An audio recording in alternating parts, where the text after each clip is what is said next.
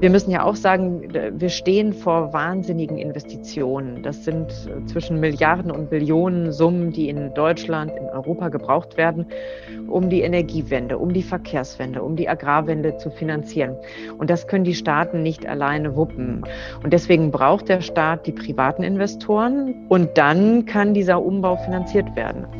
Wenn ich eine Aktie kaufe, bin ich plötzlich Mitbesitzerin oder Mitbesitzer des Unternehmens und habe was zu sagen. Ich habe zum Beispiel was dazu zu sagen, wer da am Drücker sitzt, wer im Vorstand sitzt, was das Unternehmen macht, wie die sich aufstellen.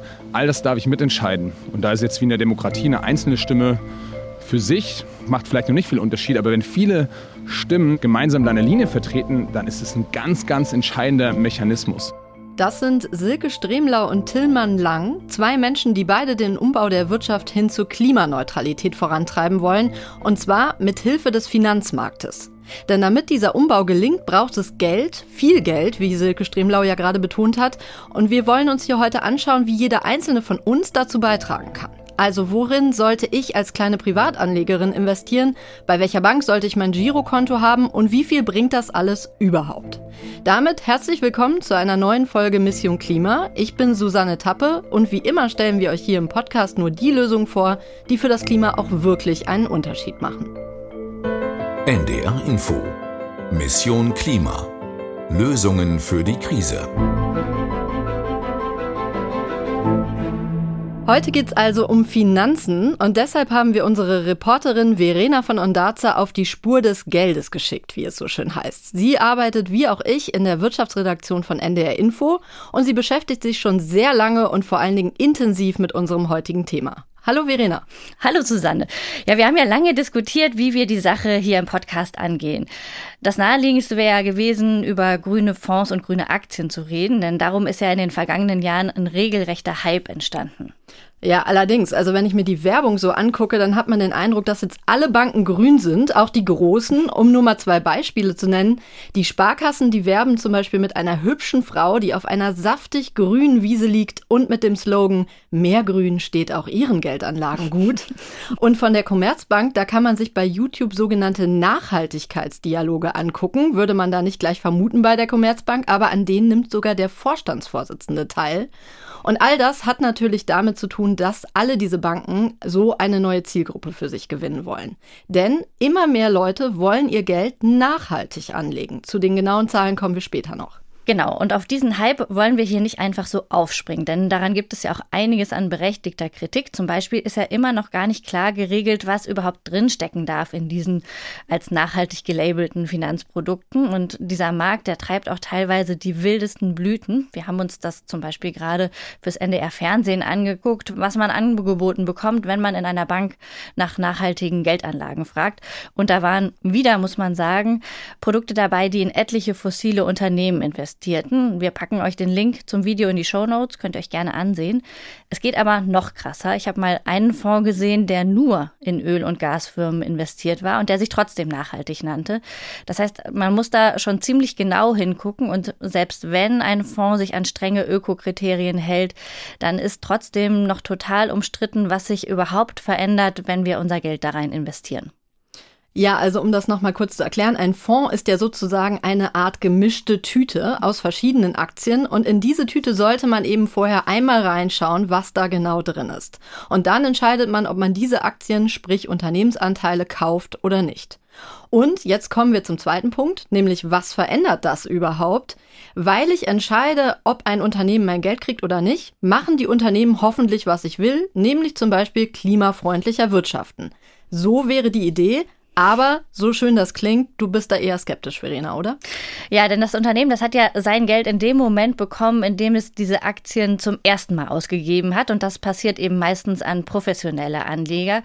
Und von denen kaufe ich als Kleinanlegerin dann meine Aktien oder meinen Fonds. Das heißt, mein Geld, das fließt nicht direkt an dieses Unternehmen.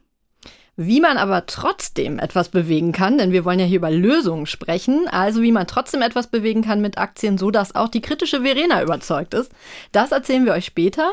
Aber Verena ist zuerst mal losmarschiert und hat nach Geldanlagen geguckt, die dieses Versprechen, du kannst mit deinem Geld die Welt besser machen, auch erkennbar und für jeden nachvollziehbar einhalten. Genau, und das erste Projekt, das ich mitgebracht habe, das zeigt, dass man gar nicht nur über Aktien oder über andere komplizierte Anlageprodukte nachdenken sollte, sondern erstmal auch darüber, wo unser Geld einfach nur rumliegt. Also auch unser Geld auf dem Girokonto, das ist ja Geld, mit dem die Banken was machen, Kredite vergeben nämlich. Zum Beispiel, wenn es gut läuft, für innovative Klimatechnologien. Und deshalb bin ich für diese Podcast-Folge nicht nach Frankfurt gefahren, zur Börse oder in den zehnten Stock eines Bankenturms, sondern nach Friedrichsgabe-Koog. Friedrichsgabe Kog. Das klingt winzig und auch irgendwie nach Urlaub, Verena. Ja, das ist tatsächlich eine sehr, sehr kleine Gemeinde im Landkreis Dithmarschen, in der es, ich zitiere mal Wikipedia, mehr Windräder als Menschen gibt. Friedrichsgabe Koop, das liegt im Nordsee-Hinterland, also wer nach Büsum will, der fährt da durch. Der Ort selber, der ist aber sehr überschaubar. Sechs Straßen, jede Menge Windräder und ganz viel Landwirtschaft. Und ein Großteil der Flächen hier, die gehören zum Westhof. Die machen Biolandwirtschaft Landwirtschaft in sehr großem Stil. Auf mehr als 1000 Hektar bauen sie Gemüse an, zum Beispiel Möhren, Brokkoli, Erbsen und natürlich alle möglichen Kohlsorten. Und sie verarbeiten dieses Gemüse auch selbst weiter zu abgepackten und auch zu Tiefkühlgemüse. Das heißt, ich kann das auch hier in Hamburg im Supermarkt kaufen? Ja, also die liefern an Supermärkte und Discounter in ganz Deutschland. Und äh, diese Verarbeitung, die hat mir Rainer Carstens, der Chef hier, als erstes gezeigt.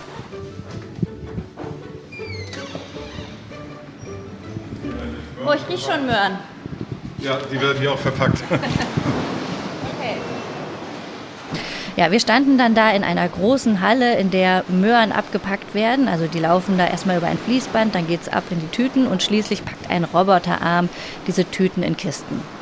Hier sind wir im Grunde genommen schon am Ende unserer Linie. Das ist eine vollautomatische Linie. Die gewaschenen Möhren, die liegen da hinten in Bunkern. Wir verpacken ungefähr 20.000 Tonnen Möhren im Jahr. Das heißt, das sind 20 Millionen Beutelchen, die hier eingepackt werden. 20 Millionen Beutelchen, nicht schlecht. Ja, und damit ist der Westhof einer der wichtigsten Lieferanten für Biogemüse in den Supermärkten.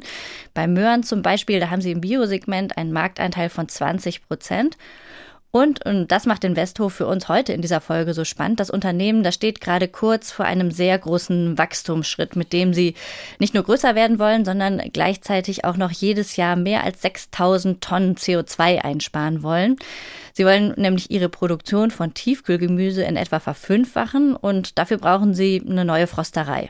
Also eine neue riesige Tiefkühltruhe oder was genau ist das? Nee, da gibt's noch ein paar mehr Schritte. Das ist eine richtige Fabrikhalle. Da wird also das Gemüse gewaschen, kurz mit kochendem Wasser übergossen und wieder abgeschreckt und dann schockgefrostet. Und das Besondere ist, dass diese neue Frosterei für all das gar keine fossile Energie mehr brauchen soll.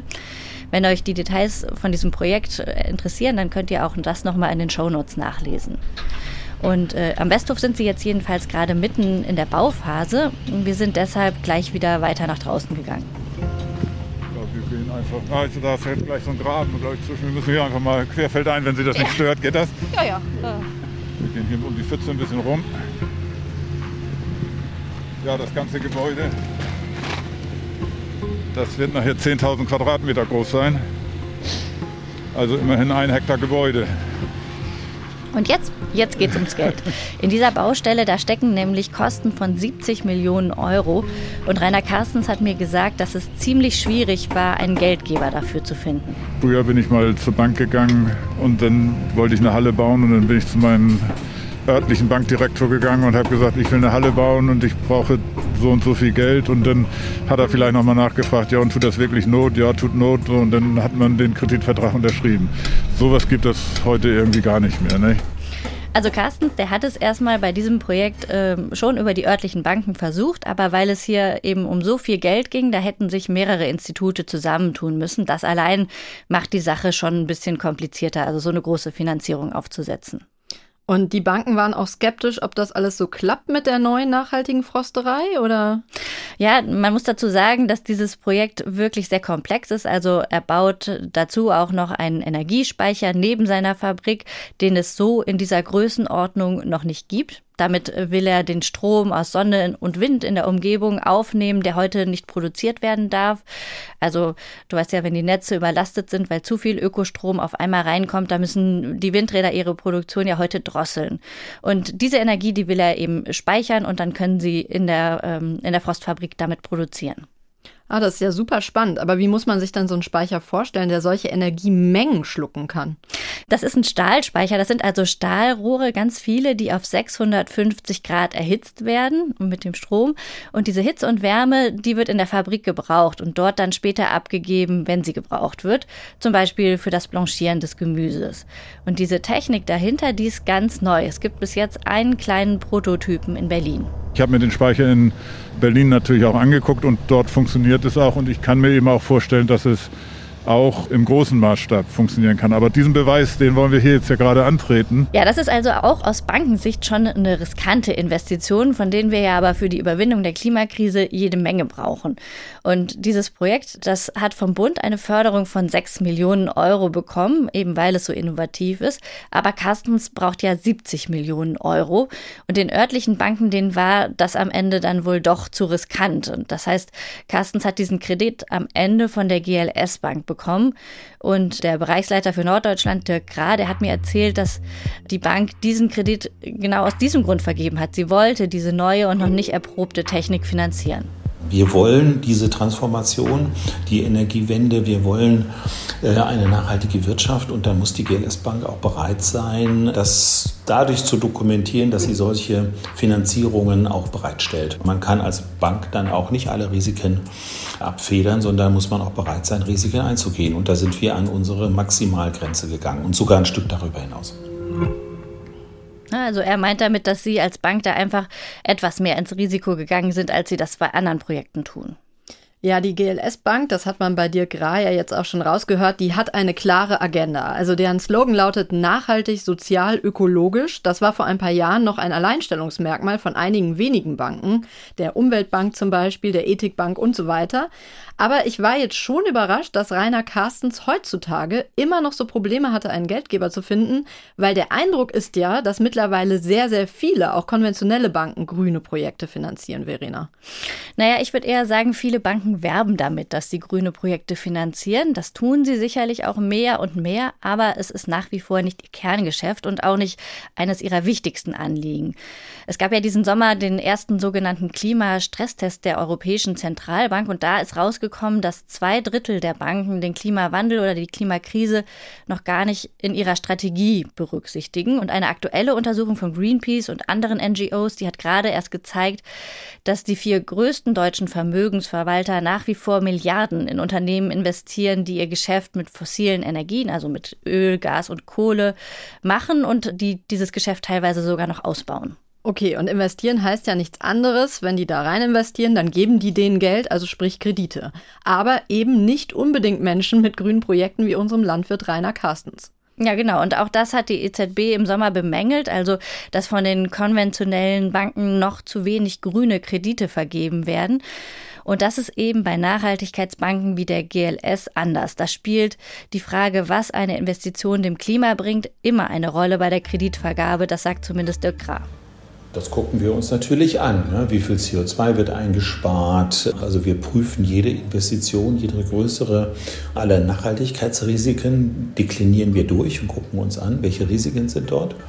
Und an dieser Stelle muss uns das auch sehr überzeugen, dass das wirklich eine zukunftsweisende Investition ist. Ja, und die Kundinnen und Kunden, die können da übrigens auch ein bisschen mitbestimmen. Wenn man sein Konto bei der GLS Bank eröffnet, dann kann man am Anfang einmal festlegen, in was für Kredite das eigene Geld fließen soll. Und die Bank stellt dann alle Firmenkredite, die sie vergibt, einmal im Quartal ins Internet. Und das machen viele andere Banken nicht so transparent.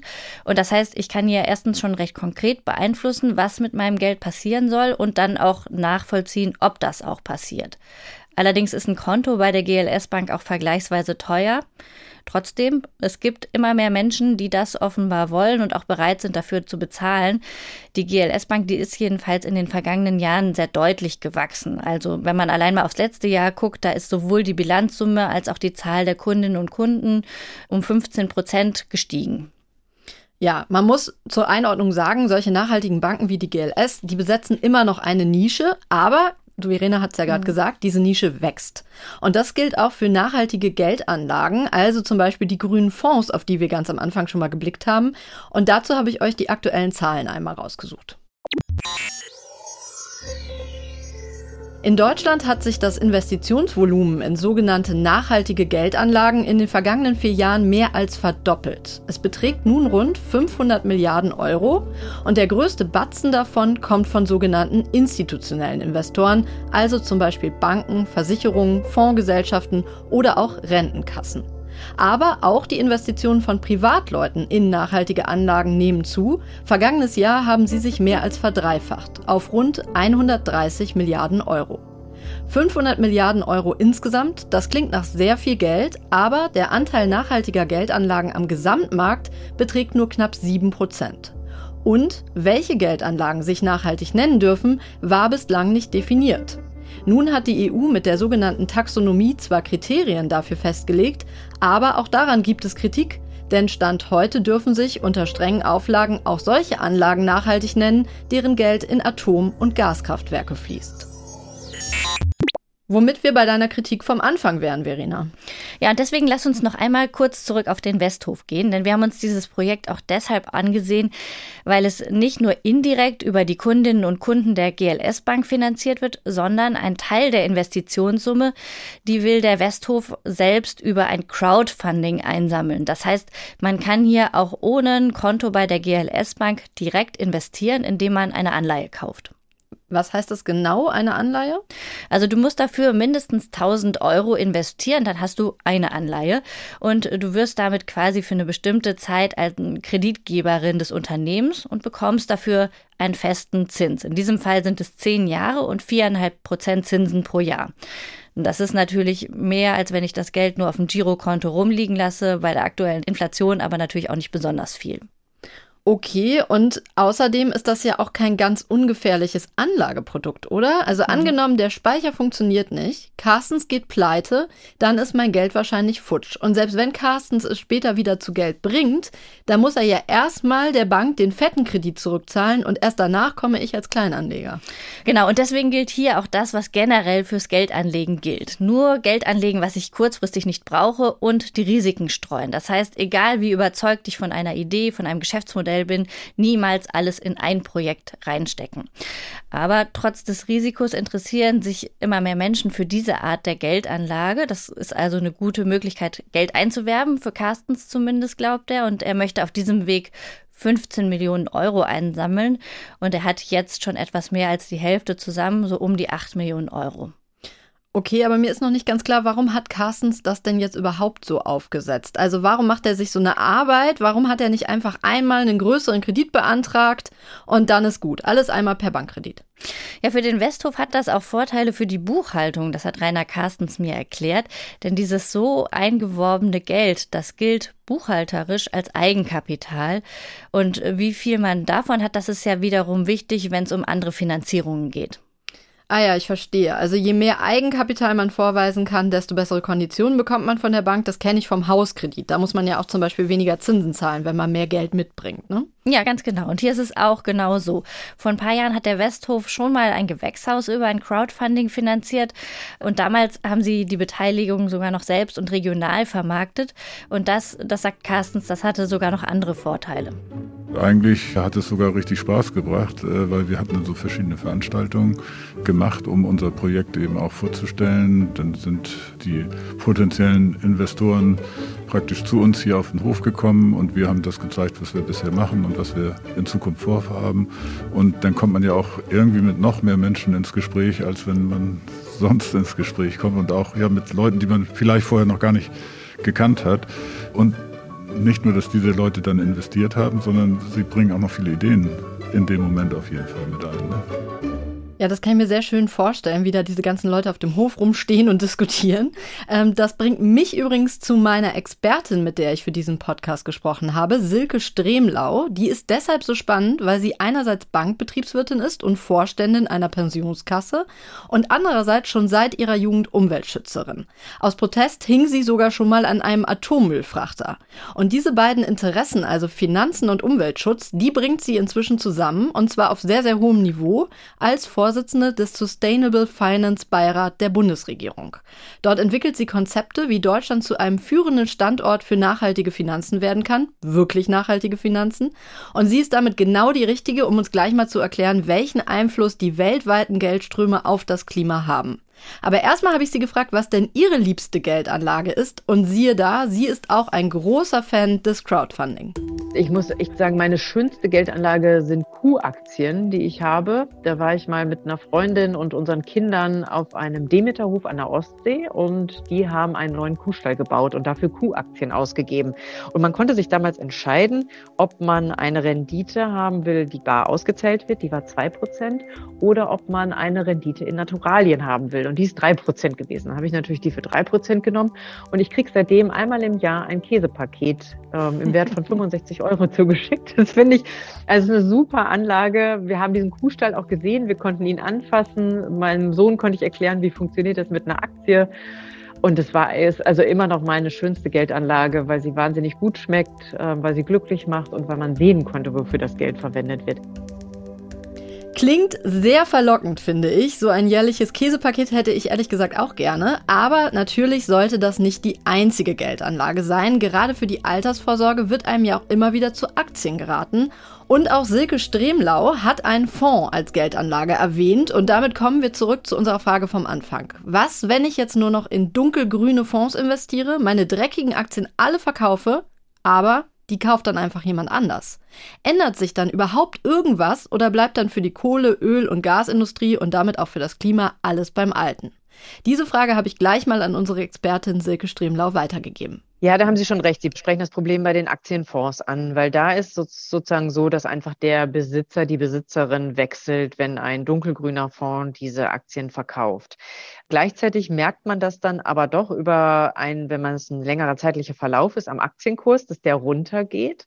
Und das ist sozusagen dann auch wieder ein Warnsignal, dass Kapitalkosten steigen. Und wenn zum Beispiel jetzt ein Ölunternehmen wird aus irgendwelchen Fonds rausgeschmissen, der Aktienkurs sinkt, weil nicht mehr so viel Interesse ist auch in diesen Aktien. Und dieses Ölunternehmen will jetzt aber eine neue Plattform in der Nordsee bauen, braucht dafür große Kredite. Dann kann man jetzt davon ausgehen, in diesem jetzigen Umfeld, dass dieser Kredit für dieses Ölunternehmen weitaus teurer wird, als es jetzt ist. Das heißt, da steigen Kapitalkosten an und das ist dann auch eingepreist in dem Kredit. Ich habe eine direktere Wirkung als Anlegerin, wenn ich mein Geld in Direktinvestments investiere. Ich würde aber trotzdem immer allen PrivatanlegerInnen raten, zu streuen. Also sowohl Direktinvestments zu haben als auch Nachhaltigkeitsfonds. Bei den Nachhaltigkeitsfonds ist die Wirkung indirekter, ja, aber je größer die werden, desto mehr Wirkung werden sie auch entfalten, weil es ein deutliches Signal ist eben an die Unternehmen, hey, eure alten Geschäftsmodelle, die bekommen kein Geld mehr, die werden nicht weiter finanziert. Ihr müsst euch umstellen und macht das möglichst schnell.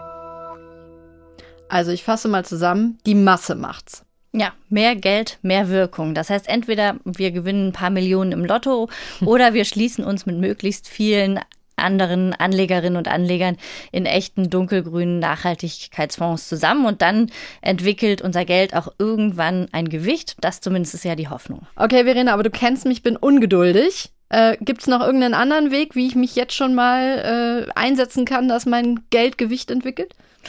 Ja, tatsächlich. Und indem ich mir die Rechte zunutze mache, die ich jetzt schon habe, wenn ich Aktien kaufe. Ich habe nämlich ein Mitbestimmungsrecht als Aktionärin. Und darum geht es bei dem zweiten Projekt, das ich für diese Folge mitgebracht habe. Und dazu habe ich mich mit Tillmann Lang getroffen. Hi Verena. Hallo Tillmann. Schön, Schön zu sehen. dass wir hier mal ein bisschen spazieren gehen. Ja, ich freue mich auch. Es ist erstaunlich, erstaunlich gutes Wetter für Hamburg. Er hat das Startup in Jova gegründet. Er ist 39 Jahre alt und als er neulich beruflich in Hamburg war, da haben wir uns zu einem kleinen Spaziergang am Alsterlauf verabredet. Sein Unternehmen, das hat eine App entwickelt, mit der man vergleichsweise leicht in Aktien investieren kann. Sie sind noch relativ frisch am Markt und verwalten bis jetzt rund 200 Millionen Euro.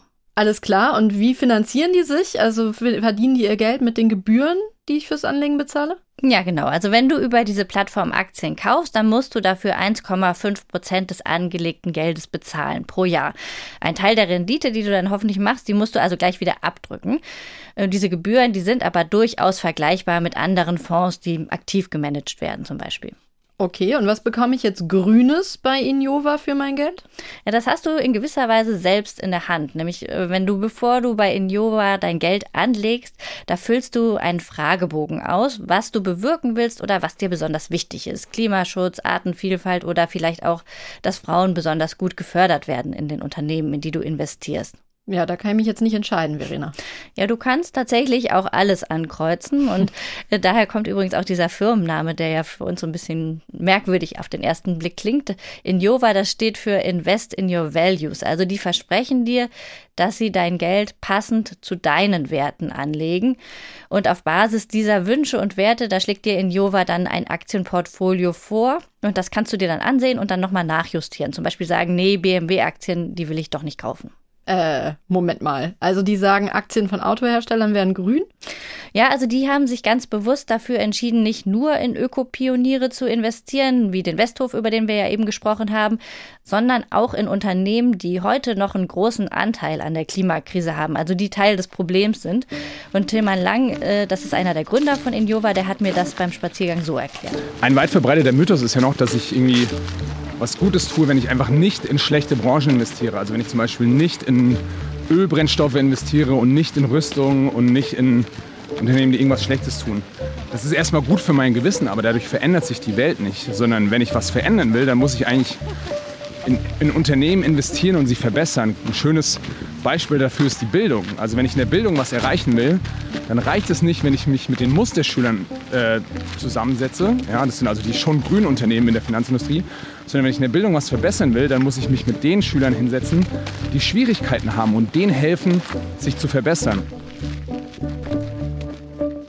Ähm, okay, bleiben wir kurz im Bild. Also wie bringe ich denn jetzt die Nicht-Musterschüler, also die Unternehmen mit den schlechten Noten dazu, sich mit mir an den Nachhilfetisch zu setzen?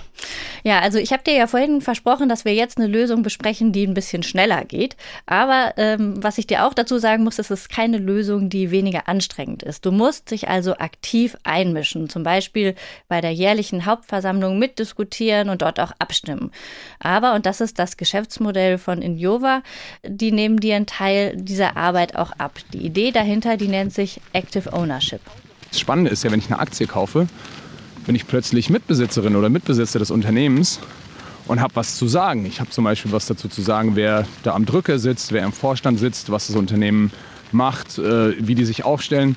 All das darf ich mitentscheiden. Und da ist jetzt wie in der Demokratie eine einzelne Stimme für sich, macht, macht vielleicht noch nicht viel Unterschied, aber wenn viele Stimmen, wenn viele Wähler oder wenn auch viele Aktionärinnen und Aktionäre gemeinsam deine Linie vertreten, dann ist es ein ganz, ganz entscheidender Mechanismus. Deswegen habe ich keine Wirkung auf die Welt, wenn ich einfach eine Aktie kaufe, aber ich kann eine Wirkung entfalten, wenn ich Aktionärin oder Aktionär werde und meine Eigentumsrechte wahrnehme. Ja, und was Injova jetzt tut, ist, dass sie recherchieren, wie gut oder wie schlecht ein Unternehmen mit all den Herausforderungen rund um die Klimakrise umgeht. Und äh, diese Informationen, die stellen sie ihren Kundinnen und Kunden zur Verfügung. Und wenn diese Einschätzung von Injova passt äh, für die Aktionärinnen und Aktionäre, dann können sie ihnen bei der nächsten Hauptversammlung die Stimmrechte übertragen. Und so sammelt Injova dann ganz viele Stimmen und äh, hat entsprechend mehr Einfluss bei den Abstimmungen. Die Grundidee ist also, dass sie Aktionärinnen und Aktionären dabei helfen, ihre Mitbestimmungsrechte zu nutzen. Denn das müssten viel mehr Leute tun, das meint Tilman Lang.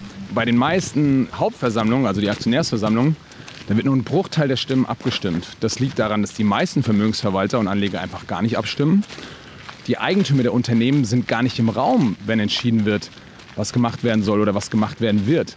Am Schluss sind dann vielleicht nur 5% der Stimmen abgestimmt. Und das sind halt nicht die von den 30% Streubesitzaktionären, die sich über ihre Altersvorsorge und die nächsten fünf Jahrzehnte sorgen, sondern das sind vielleicht nur die 5%, die in Hedgefonds Hand sind, wo sich die Eigentümer eben halt Sorgen machen um die nächsten drei Quartale und ihre Boni. Verena, du hast vorhin gesagt, die verwalten 200 Millionen Euro. Das ist natürlich für dich und mich eine ganze Menge Geld. Am Aktienmarkt muss man aber sagen, ist das fast nichts. Das klingt jetzt für mich so ein bisschen wie das berühmte David gegen Goliath Spiel, aber vielleicht ohne Happy End. Ja, und ich glaube, das ist auch genau die Rolle, die sie gerade besetzen wollen. Also sie wollen David sein. Sie haben zum Beispiel in diesem Frühjahr versucht, für BMW eine Professorin von der US-amerikanischen University of California in Berkeley als Aufsichtsrätin zu nominieren. Sie forscht zur Mobilität und beschäftigt sich sehr viel damit, wie sich die Branche verändern muss, wenn sie klimagerechter werden will.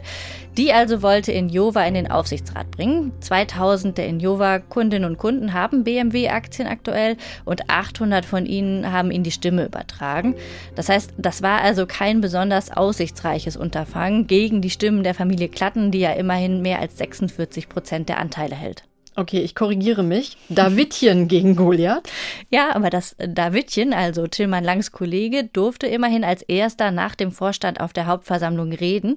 Das Reden und Anträge stellen, das gehört ja auch zu den Rechten, die ich als Aktionärin habe, wenn ich sie denn wahrnehme. Und ich habe Tillmann Lang nochmal gefragt, was sie BMW genau vorwerfen. BMW ist extrem profitabel momentan, nicht so profitabel wie andere, aber ist durchaus sehr profitabel aber investiert überhaupt nicht in ausreichendem Maße in, in Zukunftstechnologien. Stattdessen ist der CEO unterwegs und lobbyiert massiv für den Verbrenner.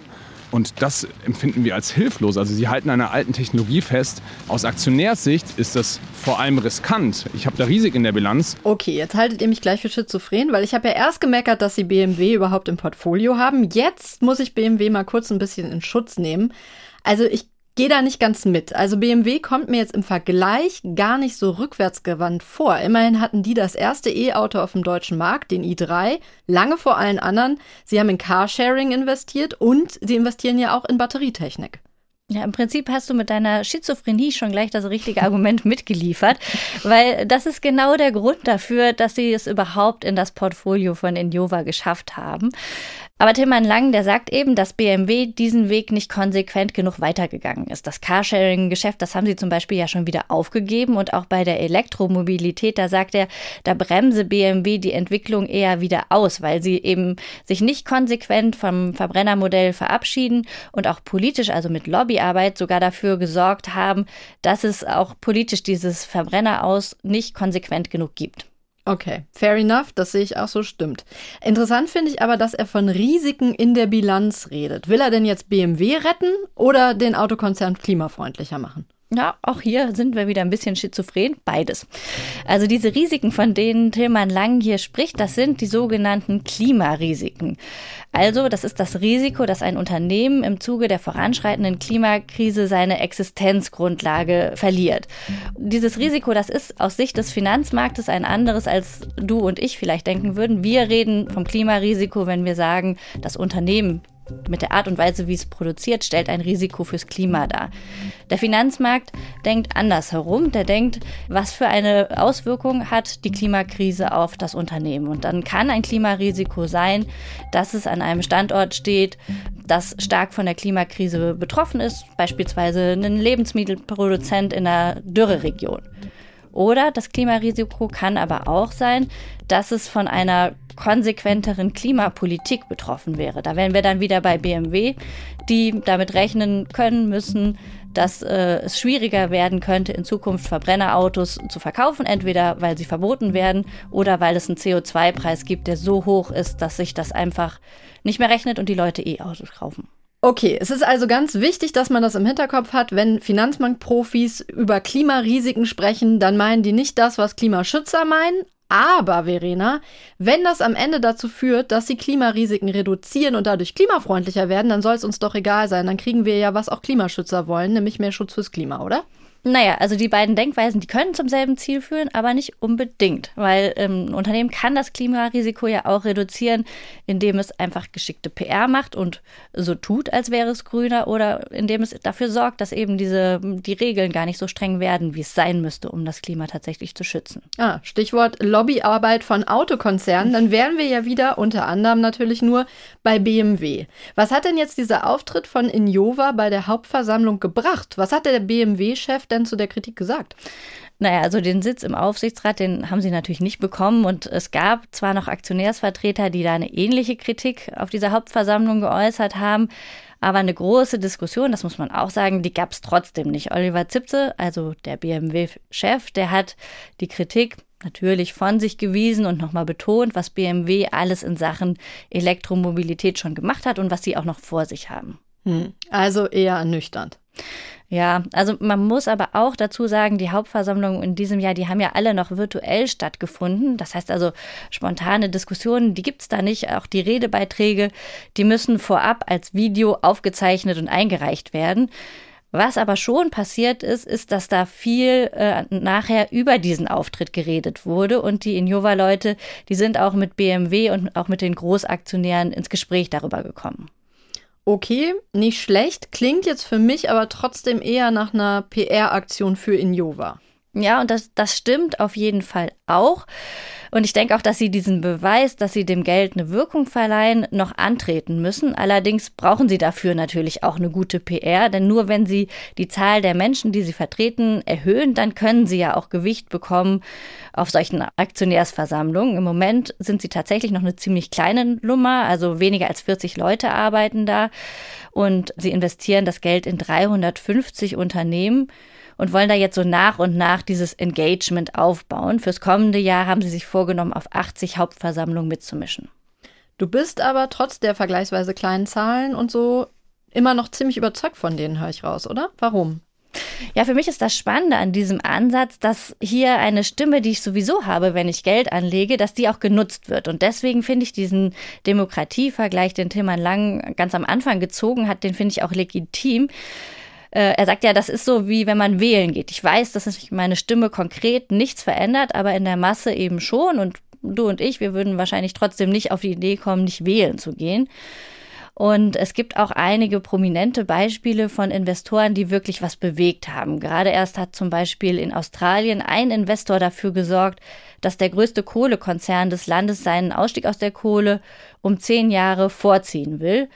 Und dieser Aktionär, der war damals auch ganz bewusst da eingestiegen, um dieses Unternehmen, ich sag mal, klimapolitisch zu drehen, mit viel Geld auf einen Schlag. Allerdings, der Mann ist nämlich Milliardär. Okay, also wir versuchen immer noch im Lotto zu gewinnen, heißt ja. das?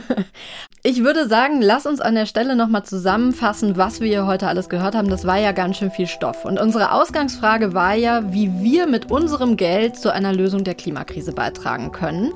Und die erste Antwort lautet, wir müssen es fließen lassen. Also zum Beispiel unser Konto bei einer Bank haben, die besonders viele Kredite für klimafreundliche Projekte vergibt. Oder wir investieren direkt in solche Projekte. Das ist aber immer mit einem gewissen Risiko verbunden, dass das Geld am Ende weg sein könnte. Deswegen nie alles Geld in so ein Projekt.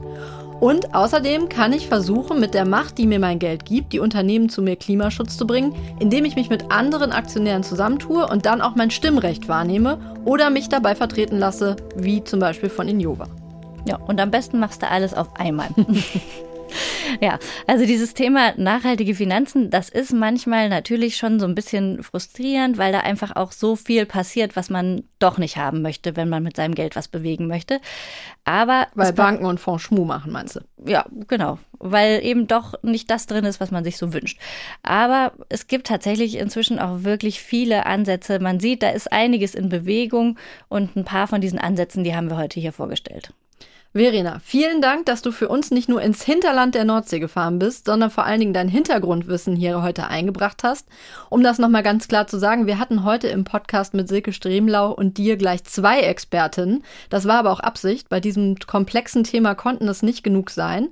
Und wir wollen an der Stelle auch nochmal transparent machen. Ich habe ja gesagt, du beschäftigst dich schon ganz lange und vor allen Dingen intensiv mit dem Thema nachhaltige Finanzen. Das tust du ja auch, weil du Stipendiatin der Stiftung Mercator für Sustainable Finance Finance bist, also für nachhaltige Finanzen.